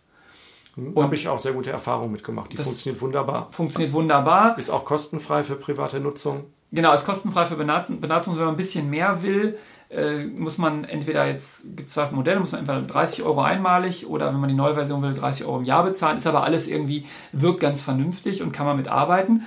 Und vor allem das Tolle ist, die Dropbox funktioniert genauso wie vorher. Also du hast keinen Komfortverlust. Du musst wirklich, auch die Passwörter werden auf deinem Rechner hinterlegt. Das ist wirklich so eine Lösung, wo ich sagen würde, im Gegensatz zu PGP, wo du schon merkst, dass du jetzt verschlüsselt, merkst du es eigentlich nicht. Funktioniert völlig transparent. Wobei man natürlich jetzt, wenn man sich auf das Thema komplett einlässt mit Cloud Computing, muss man sagen, äh, egal wo jetzt, wenn es keine amerikanische Firma ist, angenommen, ich würde jetzt bei einem komplett deutschen Unternehmen äh, die Cloud machen und würde da meine ganzen wichtigen Daten reinpacken, morgen kann es vom Amerikaner gekauft werden. Also so gesehen ist es sicherlich, ähm, sollte es, ich denke gerade mit Box Crypto, man sollte gucken, dass es auf der technischen Ebene, äh, sagen wir auf einer wissenschaftlich beweisbaren Ebene sicher ist und nicht darauf hoffen, dass die Gesetzgebung, die jetzt läuft, äh, in den nächsten Jahren auch noch funktioniert. Weil zum Beispiel Dropbox, selbst unterstellen wir mal Dropbox oder nehmen wir mal an, Dropbox wäre europäisches Unternehmen. Die haben ja auch eine Archivierung der Version, die was du vorher drin hattest. Das heißt, angenommen, Microsoft würde Dropbox jetzt kaufen, mhm. hast du ja trotzdem verloren. Du kannst es ja nicht im Nachhinein die Versionierung wieder rausnehmen. Also so gesehen würde ich jetzt persönlich eher auf solche Dinge wie Box Cryptor statt auf die Lokalisierung der, der Unternehmen irgendwie ähm, zählen. Ja, aber es gibt ja Fälle, da hast du keine Wahl. Also wenn du jetzt zum Beispiel sagst, du willst eine willst Software as a Service nutzen, ähm, irgendein, also was wie, es gibt ja so, so sowas wie Google Docs oder Salesforce.com. Äh, Office Online. Office Online, das sind ja alles Sachen, äh, da gibt es keine Möglichkeit zur Verschlüsselung, weil es ja Dienste sind, die im, im Netz laufen. Aber das sind ja eh amerikanische. Äh, die Beispiele, Mutter. die ich jetzt ja. genommen habe. Also, also zum Beispiel, ähm, ich kenne Leute und ich denke, das ist, das ist extrem gefährlich. Äh, die benutzen für ihre Firma komplett Google Docs. Die machen alles mit Google Docs. Die machen ihre gesamte Strategieplanung alles über gescherte Dokumente. So, jetzt kann man natürlich sagen, ja gut, das ist eine Firma, was haben die schon für Terrorismusprobleme? Nur man darf ja nicht vergessen, diese Geheimdienste äh, machen ja auch Industriespionage. Ich wollte sagen, bei Echelon war doch am Ende. Äh, war ein Industriespionageprojekt, genau. Wurde zumindest, ich weiß nicht, wie, wie, wie fundiert das jetzt ist, aber das war ja immer das, was am Ende darüber gesagt wurde. Ich glaube, das wurde, ist dann sogar richtig rausgekommen. Ja, es gibt zwei Fälle, wo ganz klar ist, dass äh, im Rahmen von Echelon äh, deutsche Firmen Milliardenaufträge verloren haben, weil Informationen an Konkurrenten in den USA oder in einem anderen Fall, glaube ich, äh, in Frankreich geflossen sind. Also deswegen, da gibt es keine Alternativen. Ähm, ich glaube, das Wichtigste, was man aus diesem, aus dem Snowden-Ding lernen kann, egal wie das jetzt ausgeht, und vielleicht ist ja in drei Monaten sieht die Welt schon anders aus, aber die, ähm, die Gesetze, und das, das kommt auch in, es gibt so einen Spiegelartikel darüber, die Gesetze, es sind nicht die Gesetze, die die Geheimdienste beschränken in dem, was sie tun, sondern es ist das technisch Mögliche. Und das sollten wir uns echt merken. Also wir können darauf hoffen, dass es jetzt, es gibt ja jetzt den Plan, ein Gesetz zu machen, dass eine Firma äh, dem, der, der Bundesregierung sagen muss, wenn, es da, wenn sie Daten exportiert an einen ausländischen Geheimdienst. Kann man mal drüber nachdenken, ob das irgendwelchen Sinn ergibt. Aber das ist alles egal, weil die Geheimdienste werden immer das tun, was sie technisch können. Und wir haben nur die Möglichkeit, uns technisch zu wehren. Also wir können, wir brauchen nicht darauf zu hoffen, dass man jetzt irgendwie ein Gesetz erlässt, das es verbietet, weil es ist heute schon verboten. Ja, es ist heute verboten, in Deutschland Telekommunikation ab. Das ist Verfassungsrang.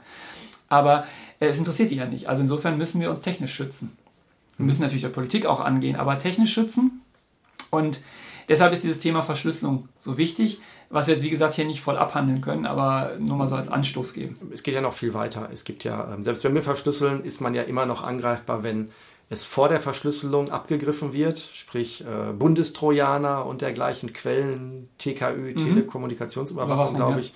Genau, wenn auf deinem Handy, selbst wenn du ein verschlüsseltes Handy hättest und das Mikrofon im Rohdatenstrom, bevor es verschlüsselt wird, irgendwie die Daten abgreift und irgendwo hinschickt. Also im Endeffekt ähm, hundertprozentige Sicherheit ähm, ähm, wirst du so nie erlangen können, aber du kannst ja zumindest probieren, solange du nicht im Fokus bist und man dich gezielt als Person wirklich versucht zu durchleuchten, dass du zumindest in der Masse untergehst und ähm, da keine Spuren hinterlässt, die, sag ich mal, irgendwie auffallen in der Menge. Genau, du hast keine, also ist klar, wenn du, wenn du in den Fokus gerätst, wenn, wenn du einmal auf der Liste stehst, dann hast du es vergessen, dann kriegen sie dich. Ja, Im Zweifelsfall brechen sie nachts, wenn du in der Disco bist oder im Kino, in deine Wohnung ein und verwanzen dir deinen Rechner. Also dafür haben die schon die technischen Möglichkeiten. Ähm, und das heißt, darum geht es jetzt auch nicht. Das ist auch alles schlimm und Quellen-TKÜ und Bundestrojaner ist auch düster. Es, gibt ein Urteil vom Bundesverfassungsgericht, dass es nicht okay ist, das zu tun. Sie tun es trotzdem.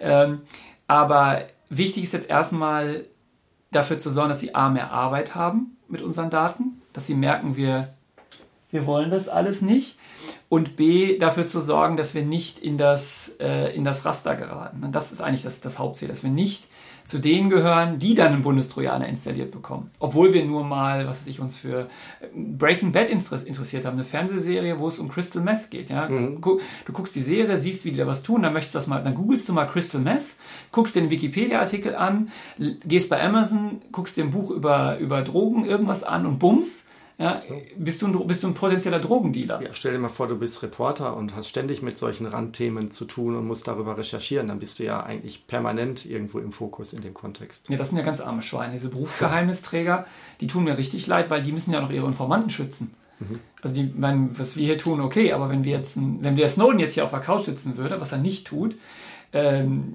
und wir würden darüber podcasten, dass ich meine, das wird, ja. dann wird es irgendwann richtig bizarr.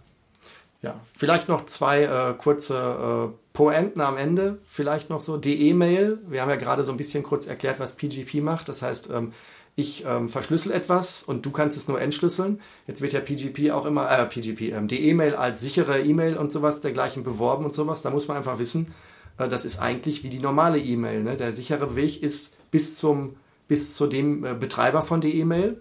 Die können aber in die E-Mail reinschauen, aus Gründen dessen zu prüfen, dass da ja keine Viren oder sowas drin sind und verschlüsseln es die dann wieder. Also bezogen auf das, was wir vorhin besprochen haben, ist es ja zumindest vor dem Transport her eigentlich das gleiche, wie ich verschlüssel momentan meine E-Mail. Sie gehen zum Provider und liegen da unverschlüsselt und gehen dann wieder erst verschlüsselt weiter. Also ist dieses die E-Mail äh, so, dass keiner reinschaut, äh, bezogen darauf, dass keiner reinschauen kann, ja eigentlich ein Windei aus meiner Sicht.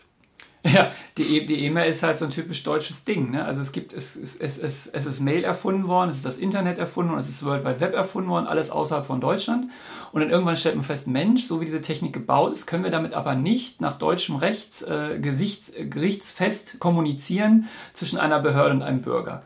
Und anstatt sich jetzt zu überlegen, wie man aus dem existierenden Pool von Technologien, weil mit digitalen Signaturen, PGP, S-MAN gibt es ja Möglichkeiten, auf der existierenden Infrastruktur was Schönes zu bauen, sagt man, nee, wir bauen was eigenes. Wir bauen so das deutsche, das, deutsche E-Mail. Und das ist halt die E-Mail. Und dann stellt man fest, ah, wenn wir das aber richtig sicher machen, dann können wir dies und das nicht.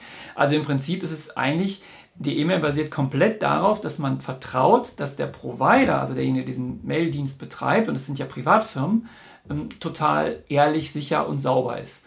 So, aber jetzt haben wir ja gerade gemerkt, dass äh, Google Don't Be Evil, Facebook irgendwie, die haben glaube ich noch nicht mal ein Motto, aber irgendwie was auch immer, dass denen das auch scheißegal ist, was, was so passiert. Also insofern Wobei Google ja, und das wäre die zweite Pointe vielleicht, die ich gerade noch meinte, ähm, ja neben diesem Don't Be Evil ja auch, ähm, ich glaube, einer der, der äh, Mitgründer von Google auch mal irgendwann bezogen auf Tracking und dergleichen auch sagte irgendwie, wenn du möchtest, dass etwas nicht bekannt wird, dann mach es einfach nicht. Was ja eigentlich schon Schlag ins Gesicht ist, bezogen auf das, was wir alles gerade besprochen haben. Ja, ich glaube, es war Eric, Eric Schmidt und das ist der ist nicht der Gründer von Google, aber der Geschäftsführer von mhm. Google für lange Zeit. Und genau, und er hat genau das gesagt. Und das ist natürlich, das ist natürlich das Allerbeste, zu sagen, ähm, ja, mein Gott, du wirst jetzt total überwacht, dann passt doch dein Verhalten an. Genau, sei ja. doch einfach ein, ein, ein gesetzeskonformer Bürger und äh, interessiere dich nicht mehr für Dinge, die der normale, weiß ich nicht, bayerische Staatsbeamte sich gar nicht anschauen Genau, interessier, interessier, dich nicht, interessier dich doch einfach für gar nichts, außer irgendwie Fernsehen und Essen und vielleicht irgendwie Musikantenstadel. Alles, was FSK 12 ist. Genau, ja, äh, äh, jugendfrei null, ne? ab null Jahren, also guck nur noch die Glück, den Glücksbärchen-Film ähm, und Breaking Bad, das ist sowieso, das ist abseitig Crystal Meth, Filme, Serien darüber, das, ist, das, das gucken ja sowieso nur Leute, die sowieso schon verdächtig sind. Also, und das ist, und das vielleicht zum Abschluss, ist natürlich das Gefährlichste an der Sache, dass wir anfangen, unser Verhalten zu ändern, weil wir glauben, beobachtet zu werden. Das heißt, du beißt dir auf die Zunge und schreibst dann nicht mehr irgendwie, wir sollen die Konkurrenz wegbomben, weil du das, weil du in dem Augenblick plötzlich einen kalten Schauer kriegst und denkst, oh scheiße, wenn jetzt einer mitliest, der liest das bestimmt, formulierst deine Mail rum um und bist dann überhaupt nicht mehr der Mensch, der du vorher wärst, sondern du bist sozusagen ein in sich schon beschnittener Mensch, bezogen auf deine Charaktervielfalt, die du vielleicht hättest, weil du immer das Gefühl hast, ähm, ja, wie so ein Teenager, der von seinen Eltern beobachtet wird, der benimmt sich ja eigentlich auch nicht so, wie er ja. sich unter seinen Freunden benehmen würde. Genau, wir, haben, wir, haben Or wir kriegen dann Orwellsche Dimension, wir kriegen Neusprech und die Leute ähm, benehmen sich kom komplett anders und äh, das wird natürlich auch die Vielfalt aus der Welt bringen, das wird, wird Ideen töten, das wird Kreativität vernichten, ähm, das wird das auch wirtschaftlich total bescheuert. Also wenn, wenn jetzt Firmen anfangen, gewisse Dinge nicht mehr zu tun, weil sie, also das, das darf man gar nicht zu Ende denken, was da jetzt gerade passiert. Okay, so gesehen ein bisschen traurig, aber halt auch Aufruf dahin, dem einen gewissen Gegen eine Gegenbewegung oder ein bisschen einen Riegel vorzuschieben, um halt diese Information nicht so leicht abgreifbar zu machen. Ja, also zumindest darüber nachzudenken, was man tun kann, nicht sich zu ändern, sondern wie man sich schützen kann. Und ich denke, da wird in nächster Zeit, aber werden noch viele interessante Sachen kommen, weil es eine Menge Leute gibt, die ziemlich angenervt sind. Und da sind natürlich auch viele IT-Leute dabei und ich bin voller Hoffnung, dass wir demnächst Werkzeuge kriegen, die PGP, S-MIME, verschlüsselte Chats viel einfacher machen, sodass wir demnächst vielleicht ähm, einen Podcast darüber machen können, wie, wie einfach es jetzt ist, die NSA an der Nase herumzuführen oder was auch immer. Ja, das werden wir sehen, Thomas. Bis dahin erstmal besten Dank heute für die vielen Informationen von dir. Danke auch. Tschüss. Tschüss.